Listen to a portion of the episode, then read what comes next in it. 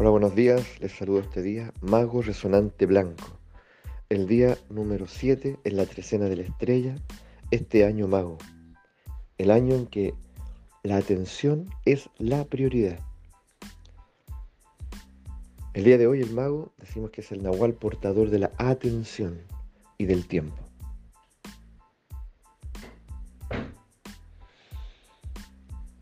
La atención es probablemente el mayor prodigio de la humanidad. Pero no nos hemos dado cuenta, porque si fuese así, sería prioridad. En todo momento nos daríamos cuenta que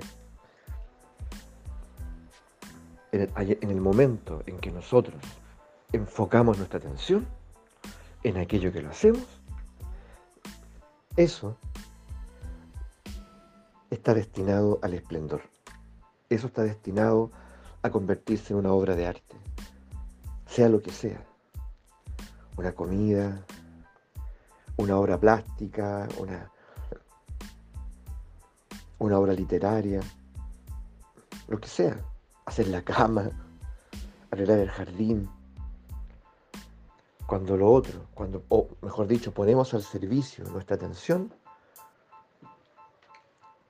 espiritualizamos, energizamos el fenómeno. Pero cuando nuestra atención no está disponible y hacemos las cosas a la rapidita y distraídos mientras hacemos muchas otras cosas, o abiertamente, ya con total descuido, lo otro se empobrece y me empobrezco yo. Lo otro se convierte en ausencia, en precariedad. Y resulta que yo como esa precariedad ese alimento que acabo de preparar. ¿Se dan cuenta? El impacto. Entonces, ¿por qué yo no habría de comer finalmente una obra de arte? Alimentarme de una obra de arte.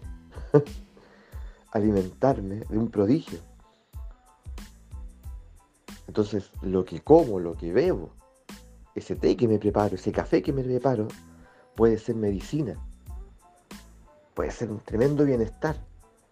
Pero más que considerar aquello de lo que está constituido, hay un ingrediente mágico especial, que es la atención que tú le pones. ¿Lo habías visto así? Ojalá que no. Ojalá que sea lo nuevo. Y, y que en este momento te esté estremeciendo. Para que tomemos en serio esta facultad mágica que nos fue concedida la atención. ¿Por qué no está en la escolaridad? ¿Por qué no se refina, disciplina la atención y se educa en las escuelas? Debiese hacerse, absolutamente, así como las emociones, así como el aprecio. Pero no está. Tal vez, más que discutir por qué no está o analizarlo, es instaurarlo, incorporarlo. Y hagámoslo también. Y comencemos por nosotros mismos. Hagámoslo en nuestro hogar. Por ejemplo, tal vez al momento de, de almorzar juntos, ¿ya? de desayunar, o en la tarde reunirnos a compartir un té, un café, que tal vez no puede ser siempre, porque también asumamos que, la vida tal cual está dada eh, a veces nos disgrega, pero en ese momento en que nos convocamos, nos reunimos, en ese momento, que la atención sea protagonista. Porque lo que estamos preparando y compartiendo fue atendido. Y convertimos eso en un momento de poder, en un momento milagroso, porque nos reúne. Y si lo hacemos saber a todos los que están ahí. Y tal vez se convierta en cultura familiar.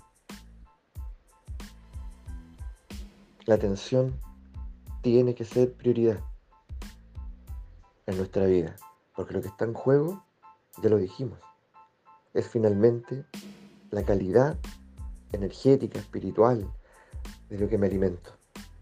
Lo que está en juego es que o me quedo atrapado, envuelto por la mediocridad, o me envuelvo